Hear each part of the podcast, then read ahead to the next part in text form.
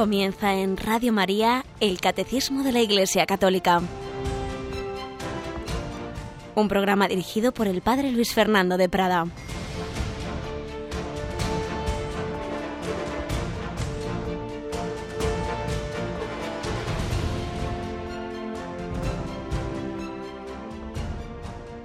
Muy buenos días, querida familia de Radio María. Bienvenidos a esta nueva edición del Catecismo de la Iglesia Católica en esta nueva etapa, en este reto que tenemos de, este, de esta explicación, de esta nueva vuelta al Catecismo de la Iglesia Católica después del regalo que han significado esas dos vueltas que dio Monseñor Monilla, siete años explicando el catecismo, un año más explicando el Yucat, y nos ha pedido que tomemos el relevo, que sigamos con este comentario al catecismo de esta manera que estamos haciendo este año, que os hemos ido explicando varias veces, pero que volveremos a explicar con la ayuda de quien tenemos por aquí, Cristina Rubio. Buenos días, Cris. Muy buenos días, padre.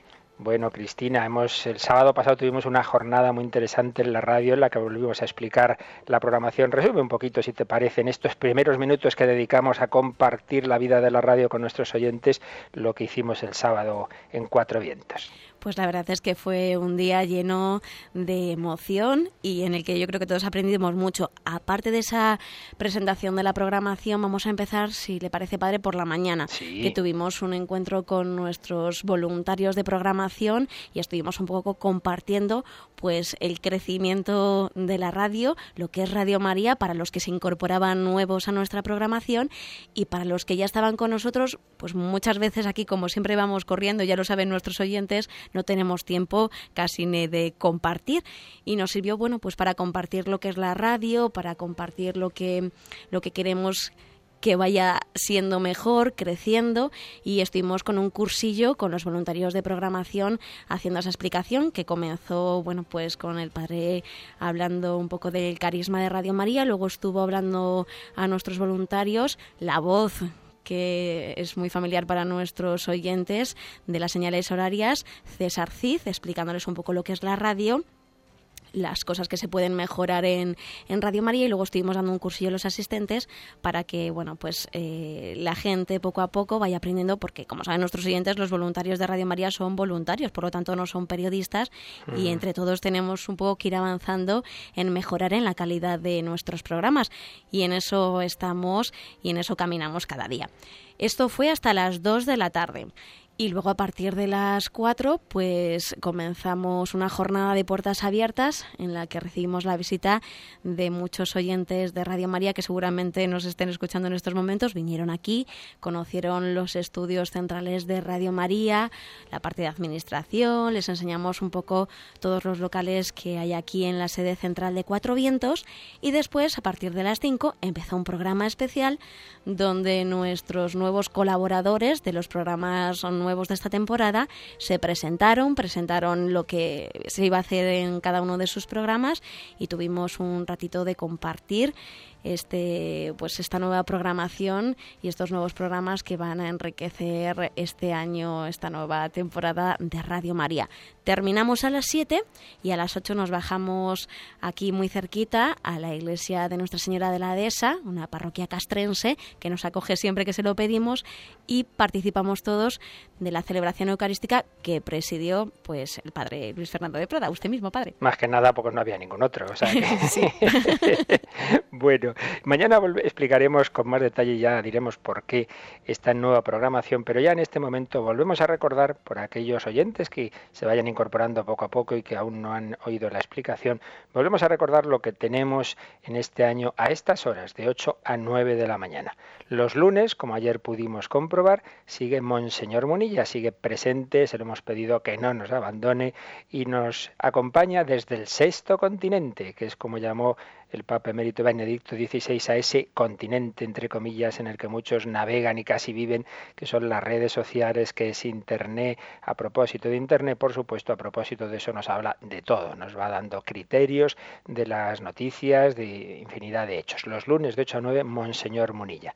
Martes, miércoles y jueves, pues un servidor eh, va a ir explicando ese catecismo de la Iglesia Católica, aunque en estos primeros días aún no hemos entrado en el catecismo, luego recordaremos por qué. El viernes el padre Miguel Ángel Morán, rector del Seminario de Cáceres, nos explica la cuarta parte del catecismo. Ya comenzó a hacerlo el viernes pasado. No os extrañéis, no os extrañéis, queridos oyentes, que primero está dando como una visión de conjunto de esa cuarta parte y luego irá número por número. Alguno decía, ay, no nos va a explicar cada número. Sí, sí, pero primero está haciendo como yo una introducción global de conjunto. Y los sábados lo dedicamos a hacer una eh, reposición o alguna conferencia o algún programa que ya hemos emitido, pero que tenga que ver con lo que yo he explicado durante la semana. Como en estos días estamos explicando el querigma, la nueva evangelización, el sábado pasado eh, hicimos la reposición de un programa del hombre de hoy y Dios que dedicamos a la nueva evangelización y el próximo sábado también, otro de esos programas, además que seguramente será uno en que tuvimos dos invitados de excepción eh, dos sacerdotes, el padre Gonzalo Mazarrasa, cuyas canciones muchas veces oímos, y el padre Christopher Harley, que está en un lugar muy peligroso de África. No os perdáis el próximo sábado esa reposición en que tuvimos la entrevista de estos dos grandes misioneros. Y mañana, mañana miércoles, vamos a tener un día especial en Radio María. Hemos pensado que va a ser bueno que todos los meses haya un día especial de comunicación con los oyentes. Un día en que os contemos con más calma pues cómo está la situación de la radio, cuáles son los programas eh, que especialmente estamos ofreciendo la copia para, su difusión, cómo van los donativos, cómo van las frecuencias, pero sobre todo vamos a explicar ya con más detalle la nueva programación eh, por orden, digamos que tenemos los lunes, los martes, etcétera, y van a estar nuestros voluntarios al teléfono para recibir vuestras llamadas, vuestras consultas, vuestros donativos, puesto que sabéis que vivimos puramente de vuestros donativos. Entonces, mañana va a ser ese día en este mes de octubre. 9 de octubre vamos a dedicarlo como una jornada mensual de la radio y en esta hora del catecismo, pues estaré yo explicando distintas distintos aspectos y realidades de la radio y estarán nuestros voluntarios atentos a vuestras llamadas, a vuestras peticiones y si el Señor así mueve vuestro corazón también a vuestros donativos. Y finalmente, antes de entrar en harina, eh, advertir que por supuesto este programa, igual que Sexto Continente y todos los demás de esta hora de 8 a 9, los vais a tener en el podcast, los vais a poder bajar de la página web de Radio María. Lo que pasa es que como son tantas cosas, aún no nos ha dado tiempo porque eso depende de varias personas, varios voluntarios. Si hay más personas voluntarias que se ofrecen a colaborar en esta tarea informática, se lo agradeceríamos mucho. Que se pongan en contacto con nosotros, que llamen al 902 500 518. Pero en cualquier caso, que sepáis que ya seguramente hoy eh, estarán disponibles los programas de la semana pasada del Catecismo, el programa de ayer de Monseñor Munilla, y si no están todos hoy, estarán mañana, pero que estamos en ello. Y finalmente, recuerdo que para la comunicación con un servidor podéis ir escribiendo desde ahora mismo vuestros comentarios, vuestras preguntas al eh, correo catecismo arroba catecismo arroba es. Podéis ir escribiendo allí y luego hacia el final del programa responderemos lo que podamos de vuestras preguntas, de vuestros comentarios. También tendremos abierto el teléfono unos minutos. Pues vamos adelante con esta nueva edición del Catecismo de la Iglesia Católica.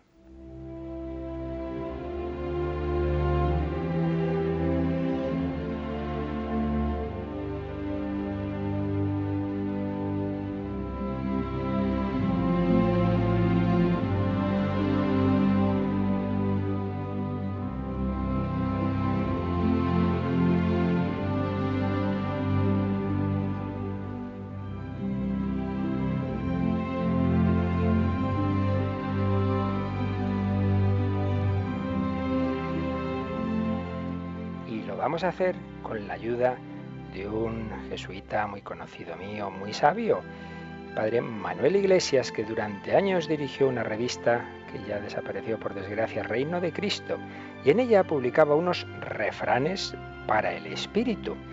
Daba voz a un hombre que él conocía de un pueblo con un seudónimo Sancho II, en recuerdo de nuestro Sancho Panza. Y en esos artículos que él iba publicando se aprovechaba de la sabiduría popular, de los refranes españoles y a propósito de ello pues nos iba dando doctrina, nos iba dando doctrina muy sabia. Pues hoy vamos a leer una de uno de esos artículos, han sido recogidos posteriormente en un libro en que el padre Manuel Iglesias nos recordaba lo que le había contado según él decía. No sabemos quién sería este Sancho II, lo que le decía, sus reflexiones tomando pie, como os decimos, en diversos refranes. Y concretamente el capítulo que hoy leemos nos hace alusión a que tenemos que aceptar en la vida las diversas circunstancias y ver lo mejor de todas ellas, sacarle partido en el mejor sentido de la palabra. En términos providenciales, en términos de fe, quiere decir saber ver todo como un don de Dios, como un don de Dios nuestro Señor. Pues vamos a leer este artículo que tiene este título. Hay que arar con los bueyes que se tienen. Y escribía así Padre Iglesias recogiendo a Sancho II. ¿Ves esos tractores de no sé cuántos caballos? Con aire acondicionado, calefacción y música y chacho. Al labrador pobre se le afilan los dientes. Pero, ¿qué gana con todo eso? Tener un poco más de bilis dentro. Hay tanto amargado, hay tanto amargado. De su suerte contento, uno de ciento. Y aquí tenemos un primer refrán que nos recuerda la sabiduría popular de su suerte contento uno de ciento, y todo por mirar de reojo a lo del vecino, por hacer comparaciones. Un, refrán de Rusia que me trajo el cuñado de la Eufrasia cuando estuvo allá dice que rebanada en manos ajenas parece grande. Pero digo yo, ¿quién nos manda mirar lo que come el otro? Más nos valdría no dejarnos roer por la ambición y la envidia. El bueno de San Pablo, que no iba contra el progreso, que va, sino contra la ansiedad desvariada por tener y tener, a la que llamaba idolatría, decía lo que digo yo. Si desnudo naciste y vestido estás, ¿a qué quieres más? Solo que él lo decía con otras palabras, que son para leer en la iglesia y las mías no. Gran sabiduría, contentamos con lo que tenemos y matar la ambición. Es la camisa del hombre feliz. O mejor, es la felicidad de los pajarillos de los que hablaba Jesús, como las ranas de la charca que se pasan toda la noche rascando una hojalata. Canta la rana y no tiene pelo ni lana. Aprovechar lo que tenemos, poner las cualidades que Dios nos dio, pocas o muchas, para servirle en el mundo en que nos ha tocado vivir, apreciar lo bueno aun en las cosas menos perfectas. De mal montecillo bueno es un gazapillo. Sacar de los males bienes, pues se quema la casa, calentémonos a la brasa. Es arte de pocos, de gente que ha crecido en la casa de Nazaret, llenos de fe en la providencia. La ración de hoy está servida. Añado solo un refrán que oí siendo mozo, una vez que fui a ver a una hermana monja que en gloria está. Allá había un pescador que aprovechando que el pisuerga pasa por Valladolid, tenía metido en el río un como esparabel de mimbre. Servidor, que soy hombre, que sabe alternar, y no lo digo por alabanza. Me acerqué y le pregunté, ¿qué está pescando, buen hombre? con que me suelta. En el agua lo meto y si no pesco nada, lavo el cesto. Y tenía cara de hombre feliz. Pues creo yo que nos ha dado una magnífica enseñanza para hoy Sancho II. No envidiar, no fijarnos en lo que hacen o tienen los demás, contentarnos con lo que el Señor nos ha dado, ser felices sabiendo que Dios es nuestro Padre, que Dios nos ama y no andarnos mirando, tengo esta cualidad, este defecto, esto otro. No te mires a ti mismo, no te compares con los demás, alégrate de lo que te ha dado el Señor.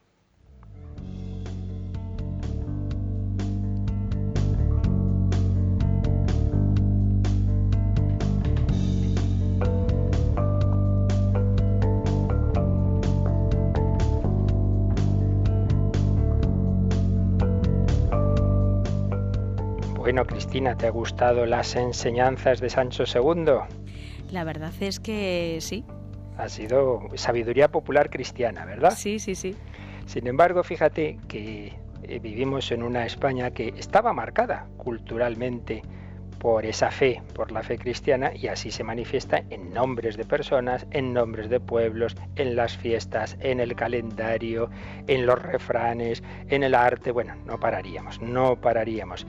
Una sociedad que a lo largo de los siglos ha sido acuñada desde la fe. Y sin embargo, estamos ya, por desgracia, en un contexto muy distinto. Aún quedan, por supuesto, todas esas y todos esos indicativos, por así decir, usando el término de la radio, que indican, que señalan la fe que nos ha generado culturalmente. Pero las nuevas generaciones muchas veces ni saben quién es Jesucristo, tienen una idea distorsionada de la fe y por eso estamos en ese contexto de nueva evangelización.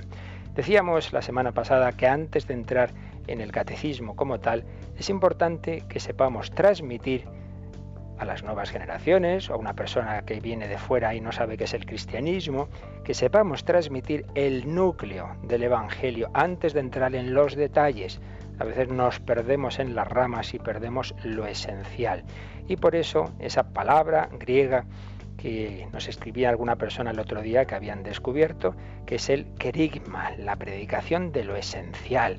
Es fundamental que eh, tengamos ante todo esa preocupación de transmitir a nuestros hermanos el núcleo del Evangelio y hacerlo en un contexto cultural, en un contexto cultural en el que por desgracia ya no está presente la fe como lo estaba antes. Y eso es lo que empezó a llamar nueva evangelización nuestro queridísimo Juan Pablo II. Pues vamos a seguir en esa explicación del querigma y la explicación del porqué de esa expresión que se ha usado tanto desde entonces, la nueva evangelización, él la usó y la practicó en su vida, en su ministerio. Benedicto XVI ha seguido profundizando en ella y convocó el año de la fe. Precisamente uno de sus fines era este, eh, promover la fe en esos países que necesitan la nueva evangelización. Y el Papa Francisco, que vamos a decir, la está practicando todos los días con nuevo ardor, nuevos métodos, nueva expresión. Pues vamos nosotros a dedicar algunos programas a profundizar en esto, que lo oímos mucho, pero a lo mejor no tenemos tan claro qué es esto de la nueva evangelización, para que todos seamos buenos evangelizadores y todos sepamos transmitir el querigma con la ayuda de las enseñanzas de los sumos pontífices. Ante todo, tenemos que tener claro que la Iglesia lo que hace es prolongar la misión de Jesucristo y del Espíritu Santo. Dios nuestro Padre nos ha enviado al Hijo, hecho hombre, y el Padre y el Hijo nos han enviado al Espíritu Santo.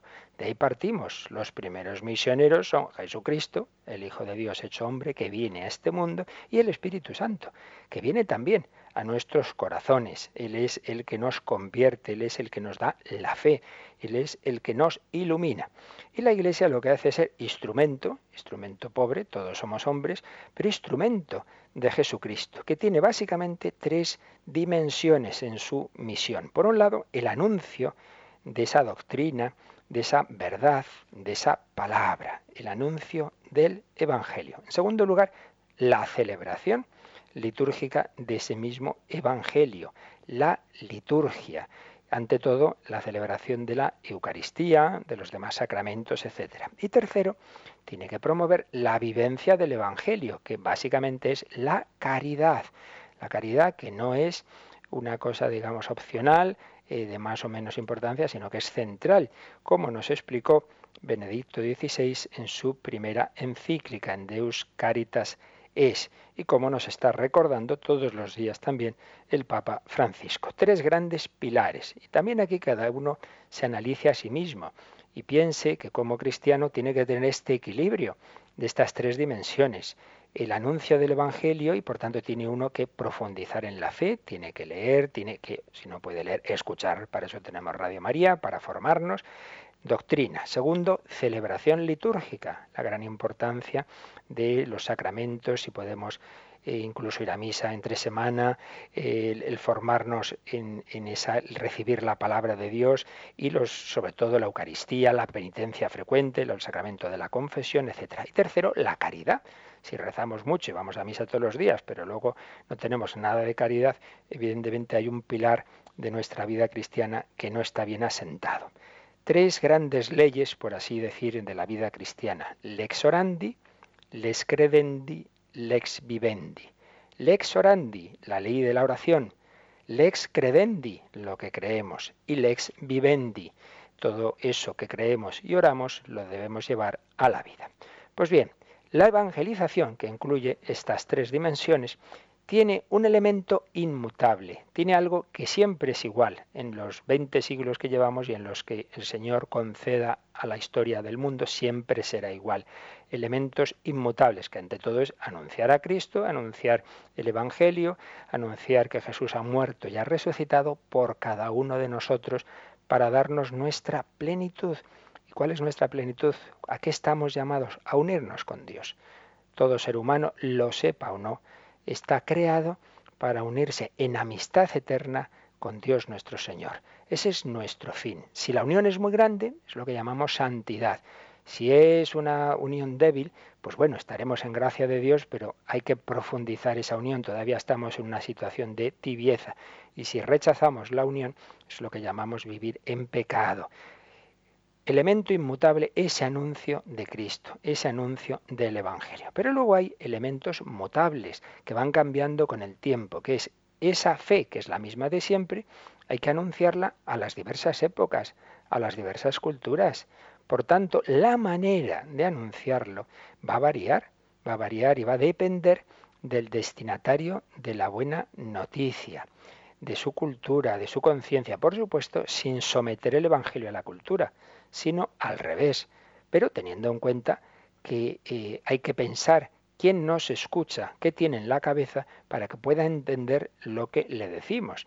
Es algo así como cuando se anuncia un determinado producto, pues ante todo hay que hacer ver a las personas que escuchan ese anuncio que ese, ese, producto que se ofrece responde a una necesidad que ellas pueden tener, porque no interesa una respuesta que se da si no se ha hecho una pregunta no interesa un producto que se ofrece si las personas no tienen esa necesidad. Por ello tenemos que pensar que el que no se escucha hay que hacerle caer en la cuenta de que aunque él a lo mejor crea que no, necesita a Dios nuestro Señor. Por ello, el Evangelio de siempre, la fe de siempre, tenemos que ver cómo la anunciamos a nuestros contemporáneos, a nuestra cultura. Bueno, esto ya lo hacía San Pablo que dirá, me he hecho judío con los judíos y gentil con los gentiles. Es decir, la forma externa eh, de anunciar el Evangelio variaba según hablara a los judíos o según hablara a los gentiles. Como no explicamos el Evangelio de la misma forma a unos niños que a unos adultos, como un sacerdote, si tiene una misa de niños, pues obviamente debe hacer la homilía de una manera distinta que si son personas mayores hay que tener en cuenta la lengua y los demás elementos culturales. Es la doctrina de la encarnación. El Hijo de Dios se hizo hombre en una época concreta, en un país concreto, habló una lengua concreta. Bueno, pues también la Iglesia debe encarnarse en cada país, es decir, debe asumir, debe tener en cuenta lo que hay en esa cultura para anunciar el Evangelio y tener en cuenta todo lo que hay de bueno en cualquier cultura, en cualquier pensamiento, para hacer ver que eso que hay de bueno en el fondo es preparación del Evangelio y que está sembrado también por Jesucristo. Papa Benedicto XVI, citando a su vez a Juan Pablo II, nos recordaba en la homilía del Día de San Pedro y San Pablo, 29 de junio de 2010, que Juan Pablo II había dicho que la misión de Cristo Redentor, confiada a la Iglesia, está aún muy lejos de su cumplimiento. Y añadía eh, Juan Pablo II, una mirada en conjunto a la humanidad demuestra que esta misión está aún en sus inicios y que debemos empeñarnos con todas las fuerzas en su servicio. Hay regiones del mundo que aún esperan una primera evangelización. Hay eh, naciones en que, en efecto, prácticamente no ha sido anunciado nunca el Evangelio. No ha sido anunciado nunca el Evangelio. Otras que ya recibieron esa evangelización, pero necesitan un trabajo más profundo. Y otras, y otras, eh, en las que el Evangelio echó raíces durante muchos siglos, dando lugar a una verdadera tradición cristiana, pero en la que en los últimos siglos el proceso de secularización ha producido una grave crisis de sentido de la fe cristiana y de la pertenencia a la Iglesia. Fijaos que nos ha hablado aquí el Papa de tres posibles situaciones. Por tanto, una, el anuncio, el primer anuncio, digamos, que se hace en un país que nunca se ha anunciado el Evangelio. Eso es lo que siempre hemos llamado las misiones lo que siempre hemos visto como el primer anuncio, pues eso, los misioneros que van a un determinado país. Bueno, una situación. Una segunda situación es aquellas personas, aquellas comunidades ya cristianas, pero hay que atenderlas, hay que formarlas. Nunca estamos suficientemente arraigados en Cristo. Pero aparece un tercer grupo de personas, un tercer grupo de destinatarios, que es la novedad a la que empezó a referirse Juan Pablo II con el término nueva evangelización. ¿Cuáles son estos destinatarios? Pues los de aquellos países, como es el caso de España, donde el Evangelio lleva siglos presente, nos ha ido marcando, ha ido marcando nuestra cultura, pero en los cuales ya, por unas razones que ahora intentaremos empezar a explicar, se ha ido perdiendo eh, esa raíz viva de la cultura cristiana y muchas personas realmente no conocen a Cristo y no tienen una idea adecuada de la Iglesia. Pues bien, al primer grupo, la evangelización que se dirige al primer grupo lo llamamos la misión ad gentes. El primer anuncio, los misioneros que van a esos lugares. Al segundo grupo es la atención pastoral. Atendemos a aquellos que viven la fe, pero que siempre tienen que profundizarla. Y al tercer grupo, los países de vieja cristiandad, donde muchos han perdido el sentido de la fe, donde la fe ya no es el elemento central de la vida de los hombres, es al grupo al que se destina la nueva evangelización, la nueva evangelización. Bueno, antes de seguir adelante, vamos a escuchar una composición preciosa de una película Enrique V, en la que hay una batalla en la que el rey inglés es consciente de que las cosas han ido bien no por sus fuerzas, no por su táctica, sino porque el Señor les ayudó, ni ha habido prácticamente víctimas, y esta es de una obra de Shakespeare, Enrique V, pero en una de las versiones cinematográficas aparece una composición que tiene por título The Day's Yours en inglés, El día es tuyo, Señor. Creo que tenemos que ser conscientes de que la evangelización es algo del Señor, no es algo que nosotros vamos a conseguir por nuestras fuerzas, sino que ante todo es cosa de Dios. Lo pensamos un poquito, damos gracias al Señor por la fe que hemos recibido y le pedimos ser buenos evangelizadores.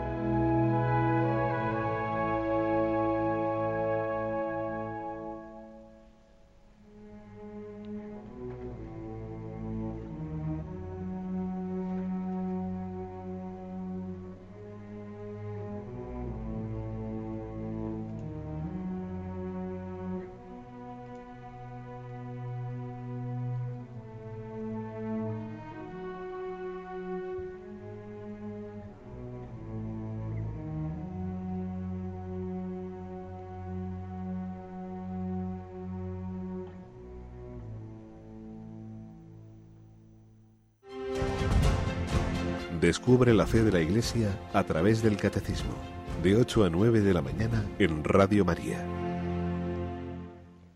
Pues aquí seguimos, queridos oyentes, en Radio María con esta introducción todavía al catecismo porque tenemos que partir del querigma, el querigma que hay que anunciar a nuestros hermanos en la nueva evangelización. ¿Cuándo se empezó a usar este término de nueva evangelización? Pues con el sentido actual, según parece, lo hizo Juan Pablo II en el trasfondo del quinto centenario de la evangelización de América, en un discurso que tuvo al CELAM es decir, a las conferencias episcopales de Latinoamérica en Haití el 9 de marzo de 1983. Y es la primera vez que dice el Papa Juan Pablo II que nos hace falta una nueva evangelización, nueva por su ardor, por sus métodos y por su expresión. Nuevo ardor, nuevos métodos, nueva expresión. Después se comenzó a aplicar a la realidad europea esa nueva evangelización tiene unas características peculiares en esos países europeos tradicionalmente cristianos, pero en los que se ha ido perdiendo esa viveza de la fe. Y luego ya en la exhortación apostólica que citábamos la semana pasada, Christi Fideles Laici, para los laicos cristianos, la nueva evangelización ya se ve como un concepto universal y una encíclica posterior, la Redentoris Missio, la consagra como programa oficial de la Iglesia en nuestra época. Hay muchos pueblos que necesitan una nueva evangelización porque fueron evangelizados, pero necesitan volver a esa viveza de la fe.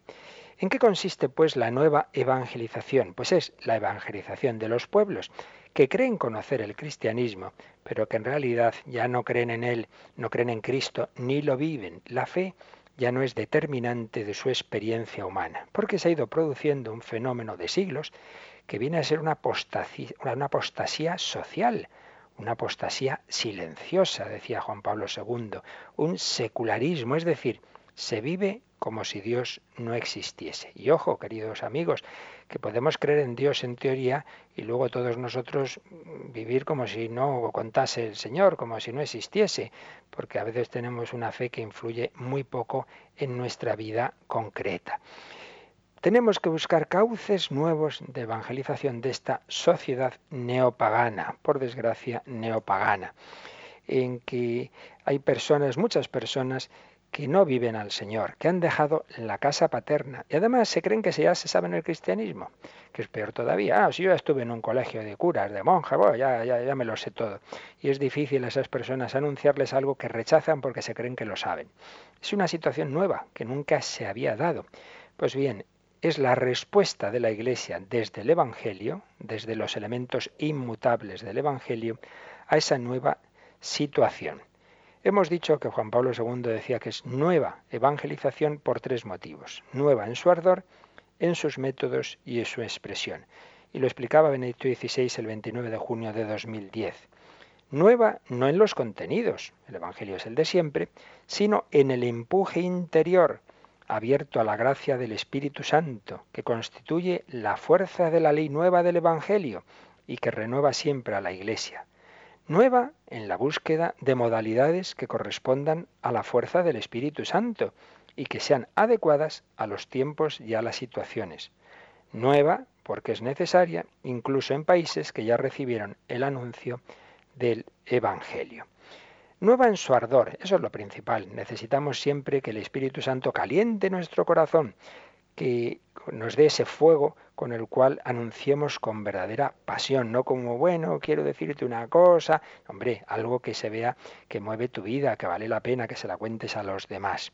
Y nueva en sus métodos y expresiones, porque si la cultura va cambiando tanto, pues hombre, lo normal es que también nosotros eh, empleemos las expresiones o los métodos, por ejemplo, veis que en Radio María usamos a veces como con mucha frecuencia pues un fragmento de una película, por ejemplo. Bueno, si hoy día las nuevas generaciones tienen mucha cultura audiovisual, pues hacemos bien en aprovechar esos elementos. O este programa de Monseñor Munilla, muchas personas están en Internet, pues también hay que evangelizar ese sexto continente que es eh, Internet, que son las redes sociales. Por supuesto, lo esencial es siempre ese nuevo ardor que viene de la convicción de que todo hombre tiene sed de Dios y por otro lado, de que Dios tiene sed del hombre y de su amor.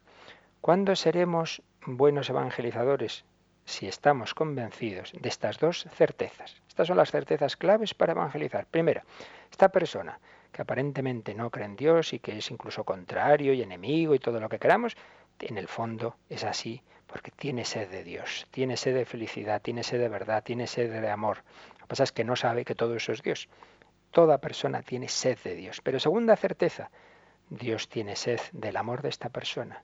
Si yo estoy convencido de esas dos verdades, evangelizaré, no me callaré esto para mí, no diré, bueno, esto es para unos cuantos que nos ha dado por ahí. No, no, no. Esto es para todo ser humano, todo ser humano. Está hecho para Dios, todo ser humano está hecho para Cristo. Certezas clave. Bien, pero vamos a preguntarnos ahora, ¿por qué? ¿Qué ha pasado en Europa? Para que haga falta una nueva evangelización. Pero si ya era una cultura cristiana, si, si vamos por cualquier ciudad europea, cualquiera, y está llena de iglesias, de cruces, ¿qué ha pasado? ¿Qué pasa? Que hoy día hay muchos países donde ahora resulta que a la escuela puedes llevar cualquier cosa menos una cruz. ¿Pero qué está pasando? ¿Qué está pasando? ¿Qué ha ocurrido en Occidente? Y esto nos llevaría, pues claro, todas unas eh, clases de historia que evidentemente no podemos aquí, pero bueno, vamos a dar algunas pinceladas, un cierto resumen pues que empezaremos hoy y seguiremos el próximo día, porque hay que entender un poquito de dónde vienen, qué raíces tiene esta nueva situación de, Europa, que no pensemos que España es un caso especial, sino que es algo que, entra en una dinámica de siglos de la evolución del pensamiento europeo. Decimos una palabrita y ya seguiremos porque el tiempo va volando. Recordemos ante todo que el Papa Benedicto XVI cuando convocó el año de la fe lo hizo con una constitución apostólica que se llama Porta Fidei, la puerta de la fe, y decía ahí en su número 2, sucede hoy con frecuencia que los cristianos se preocupan mucho por las consecuencias sociales, culturales y políticas de su compromiso, al mismo tiempo que siguen considerando la fe como un presupuesto obvio de la vida común bueno, vamos a preocuparnos de las consecuencias de la fe como si todo el mundo tuviera esa fe. Pues no. Este presupuesto no solo no aparece como tal, sino que incluso con frecuencia es negado. Mientras que en el pasado era posible reconocer un tejido cultural unitario, ampliamente aceptado, ampliamente aceptado en su referencia al contenido de la fe y a los valores inspirados por ella, Hoy no parece que sea ya así en vastos sectores de la sociedad a causa de una profunda crisis de fe que afecta a muchas personas. No presupongamos la fe. No podemos hablarle a una persona como si seguramente es creyente y entonces lo que hay que decirle, oye, que tú no vas a misa. Y diré, oye, ¿por qué tengo que ir a misa? Si yo no creo en la iglesia, si yo no creo en Cristo. Hay que ver cuál es su situación de fe. Bueno, pues decíamos que por qué se ha llegado a este cambio. ¿Por qué ya no es la fe la que inspira la cultura? Pues tendríamos que ver qué etapas ha habido en la evolución de Occidente. Las anticipamos y las iremos desarrollando. La primera etapa, que dura unos cuantos siglos, es la primera evangelización, como esos primeros cristianos en un contexto pagano y martirial, y martirial, porque el Imperio Romano no aceptaba en general Hubo épocas de tolerancia, por supuesto, pero no aceptaba esa religión que ponía a Cristo por delante del emperador, que ponía a Cristo por encima de todos. Entonces hay unos primeros siglos de anuncio del Evangelio, de vivencia del Evangelio, en un contexto de minoría, de persecución, pero poco a poco el cristianismo se va extendiendo y va configurando eh, una sociedad que va a llegar a ser la cristiandad. Eh, esos primeros siglos bajo el Imperio Romano, luego la crisis de la, de la, Edad Antigua, pues todo lo que significa el hundimiento de aquella civilización, las primeras invasiones bárbaras, todo el, caos que realmente se produce, esos siglos pues en, que hay, pues en que todas las instituciones prácticamente han caído y es la Iglesia la que sostiene la sociedad, las segundas invasiones, poquito a poquito todo eso va calmándose y se va generando una nueva sociedad, una sociedad que va naciendo Europa, que entonces se llamaba la cristiandad, precisamente porque lo que la definía, lo que definía toda esa cultura era la fe común, la fe común en Jesucristo. Se suele decir que esa civilización llega a su culmen en el siglo XIII, siglo de las grandes catedrales góticas, el siglo de las grandes sumas teológicas, el siglo de Santo Tomás, de San Francisco de Asís, de Santo Domingo de Guzmán, infinidad de productos culturales de la fe realmente maravillosos. Tenemos a Dante, la Divina Comedia, tenemos pues ese arte impresionante que sobre todo, repetimos, se plasma en las catedrales cuando esa idea que después se ha ido difundiendo de la Edad Media como una edad oscura, pues, pues oiga, vaya usted a visitar la Catedral de Burgos, de Toledo, pero hombre, ¿cómo se puede decir esas cosas? ¿Cómo después hay una crisis de esa sociedad y cómo empieza un proceso contrario? El proceso de la ilustración, así llamada, el proceso de la modernidad, en la que se va poco a poco negando esos principios de la fe primero negando a Cristo como Hijo de Dios, pero luego incluso negando la presencia de Dios hasta llegar al ateísmo. Y se va generando esa sociedad moderna y finalmente la etapa en la que estamos, esa posmodernidad a falta de un nombre mejor, en la que ya no solo no se cree en Dios y en Cristo, sino que no se cree en el hombre. Se ve al hombre en el fondo como un animal más, como en el fondo como nada, como sin ningún valor, el nihilismo, no hay nada que valga la pena. Esto es lo que iremos explicando con calma en el próximo día.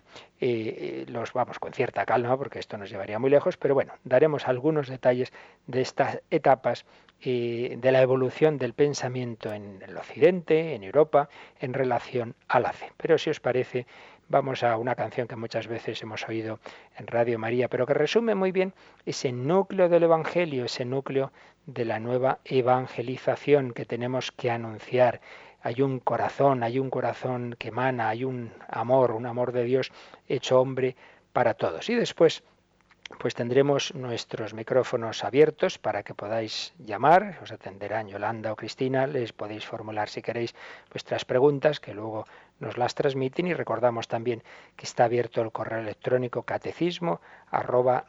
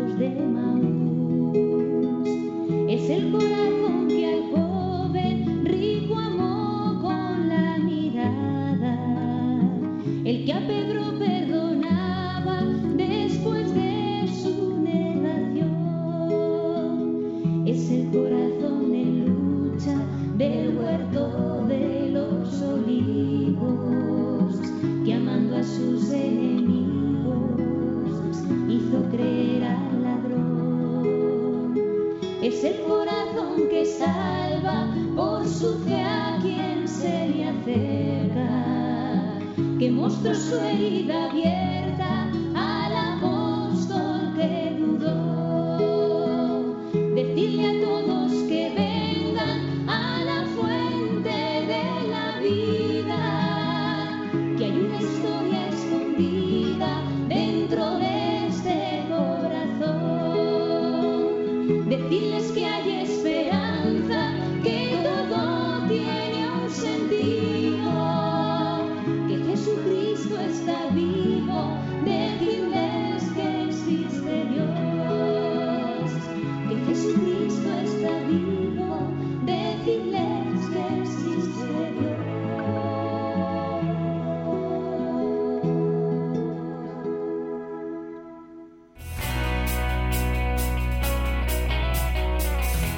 Participa en el programa con tus preguntas y dudas. Llama al 91 153 8550. También puedes hacerlo escribiendo al mail catecismo arroba radiomaria.es. Catecismo arroba radiomaria.es.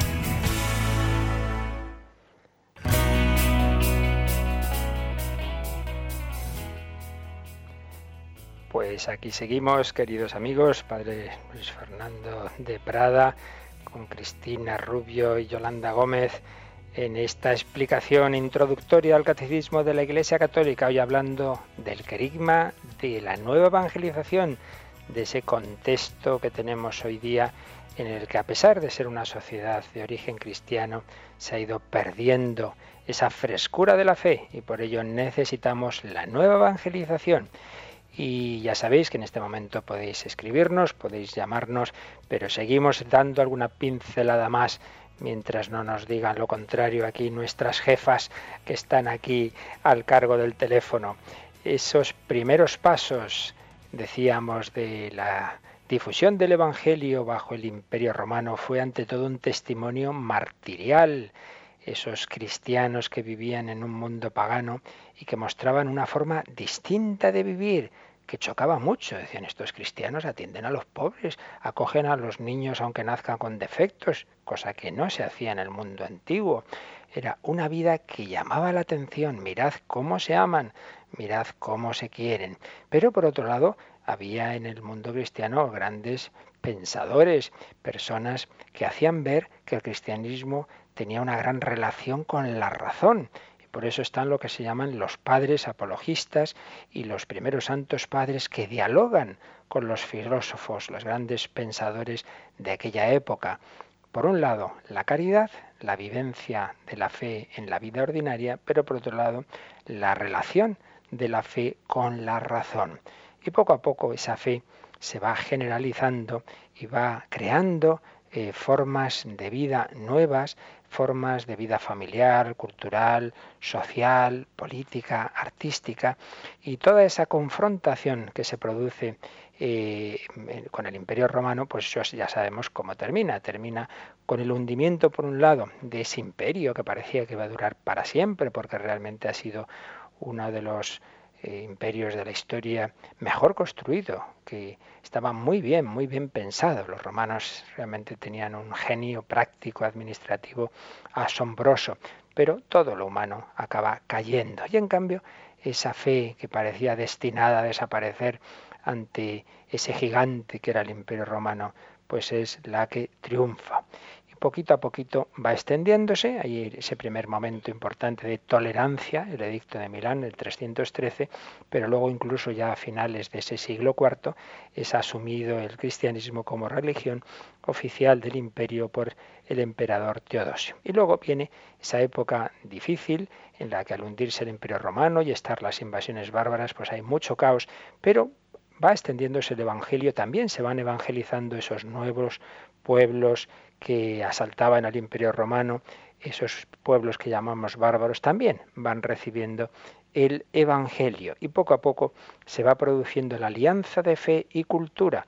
Ahí son fundamentales los monasterios, los monasterios benedictinos, donde se salva y se transmite la gran cultura antigua, los libros de los pensadores griegos, vivimos en buena medida eh, desde el punto de vista intelectual pues de aquellos grandes pensadores, Platón, Aristóteles, los inicios de la ciencia, podríamos decir que todavía muchas expresiones, muchos términos que usamos hoy día son los de aquellos pensadores griegos. Pues todo eso es salvado gracias a la Iglesia, gracias a los monjes que tenían gran aprecio por aquellos, eh, aquellos libros, aquellos pensadores griegos que nos transmiten a través de sus copistas en los monasterios. Se transmite la fe, se transmite la sabiduría antigua y hay cuatro presupuestos claros, explica Monseñor Ureña, un obispo que sabe mucho de todas estas cosas. Esa sociedad que van haciendo en la Edad Media tiene cuatro presupuestos muy claros. Primero, por supuesto, la existencia de Dios. Segundo, que el hombre está orientado hacia Él. Tercero, que la razón humana tiene la capacidad de conocer su existencia, que podemos ver que en efecto Dios existe. Y en cuarto lugar, que hay una distancia infinita, a pesar de todo, entre el hombre y Dios, pero que esa distancia es salvada, es salvada por la revelación. Dios habla, Dios ha hablado al hombre y por tanto esa distancia que, que, hay, que había y que hay entre Dios y el hombre, ha sido salvada eh, por Dios que ha descendido, que nos ha hablado. El verbo se ha hecho carne, la palabra divina se ha hecho palabra humana. Así pues se va configurando la cristiandad y esa revelación, esa palabra de Dios, ese cristianismo, como decíamos al principio, eh, configura toda la sociedad de la cristiandad, configura Europa y por eso los nombres, por eso eh, las fiestas, por eso el calendario. Bien, yo creo que por hoy es suficiente. Antes de terminar, eh, Cristina, ¿tenemos alguna llamada que queráis transmitir en antena? Pues padre Luis Fernando eh, nos ha llamado Guadalupe de Madrid y mm, dice que por qué estamos hablando de estas palabras del querigma, eh, a lo mejor difíciles de comprender, por qué, por qué estas palabras raras. Y luego también se pregunta, eh, porque el amor de Dios se siente, no se palpa, no, no entiende algunas de las explicaciones que está escuchando en el catecismo. También se pregunta que cómo se puede saber tanto y callar tanto, en general, hablando de los sacerdotes o de la Iglesia. Bueno, nos hacen muchas preguntas Guadalupe. lo primero que nos preguntaba es verdad que hay que tener cuidado con no empezar ahí con palabras extrañas, pero por eso las intentamos explicar, dado que es una palabra consagrada en el Nuevo Testamento que se sigue usando mucho hoy día, la usan los papas, se usa en muchos en los movimientos apostólicos, yo creo que vale la pena que no la perdamos, que la expliquemos. Kerigma es una palabra griega que está en el Nuevo Testamento que indica la predicación del núcleo del evangelio, lo esencial. Lo distinguimos de catequesis que es el desarrollo, el desarrollo de puntos más concretos. Por tanto, no no, perdamos esas palabras, expliquémoslas. El amor de Dios, hombre, esto es una experiencia, es como si le dices a uno que nunca se ha enamorado, explícale qué es el enamoramiento. Pues claro, hay que experimentarlo. Ciertamente es Dios nuestro Señor el que nos da a palpar, el que nos da a experimentar su amor, cada uno de una forma eso, pues Señor, todos tenemos que pedir, Señor, muéstrame tu amor, que yo lo experimente. Y ciertamente es una pena que muchas veces nos callemos esto y no lo digamos a los demás. Gracias, Guadalupe. Nos ha hablado Yolanda, que me he confundido, pero creo que Cristina tiene otra llamada. Pues sí, tenemos una pregunta que nos hace Silvia desde Madrid y ella quiere saber cómo le podemos transmitir a una persona que se considera atea, que no cree en Dios, cómo le hacemos ver que Dios existe. Yo entiendo que se refiere a que muchas veces intentamos en las conversaciones con nuestros mm. amigos, era una chica joven, hacerles ver que Dios existe porque nosotros lo percibimos así, mm. pero a ellos nos es muy complicado porque se declaran ateos. Sí, sí. Bien, esta es una pregunta eterna, ¿verdad?, que siempre sale y que a todos nos preocupa lo hablaremos con calma, porque habrá varios, el catecismo tiene eh, varios números dedicados precisamente a esto, ¿no? ¿Qué razones hay de la existencia de Dios? Y aquí le vamos a dedicar mucho tiempo, precisamente porque es un tema muy importante hoy día, porque todos tenemos conocidos y amigos que les pasa lo mismo, dedicaremos espacio. Y ahora simplemente digo dos palabras. Primero, que en efecto hay razones que hacen pensar. eh, en esa existencia de Dios. Simplemente pongo un ejemplo. Si uno se encuentra un reloj, no creo que se le ocurra pensar que el reloj se ha hecho solo por evolución. Bueno, pues el cerebro humano es infinitamente más complicado que el mejor ordenador del mundo. Y nos creemos así tan tranquilamente que se ha formado por evolución casual al cabo de los siglos. Y ya está, no lo creemos tan, tan tranquilos. ¿no? Hay razones, las veremos con calma. Pero sobre todo yo diría que ante todas esas personas el problema no suele ser tanto de razón, sino de actitud de corazón. Y por ello lo principal que tenemos que hacer es dar testimonio, que vean que los que creemos en Cristo somos amables, somos alegres, que, que vean, como veían los primeros cristianos, que hay algo diferente y que por lo menos les haga pensar. Hablaremos de ello. Muchas gracias por la pregunta y se nos ha ido el tiempo.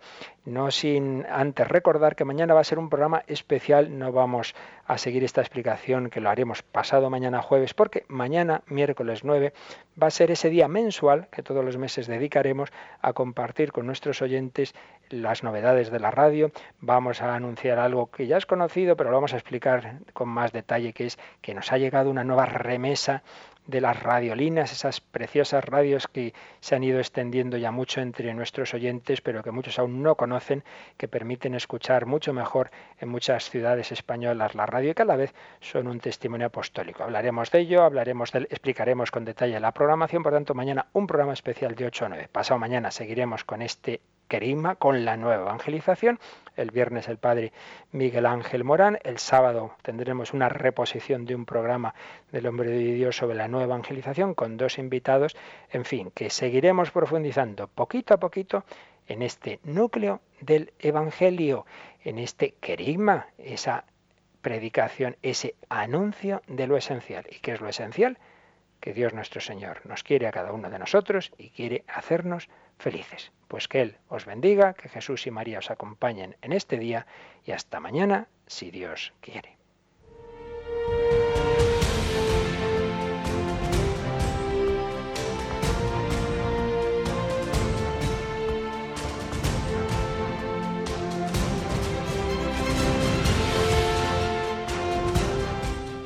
Finaliza en Radio María el Catecismo de la Iglesia Católica, un programa dirigido por el Padre Luis Fernando de Prada.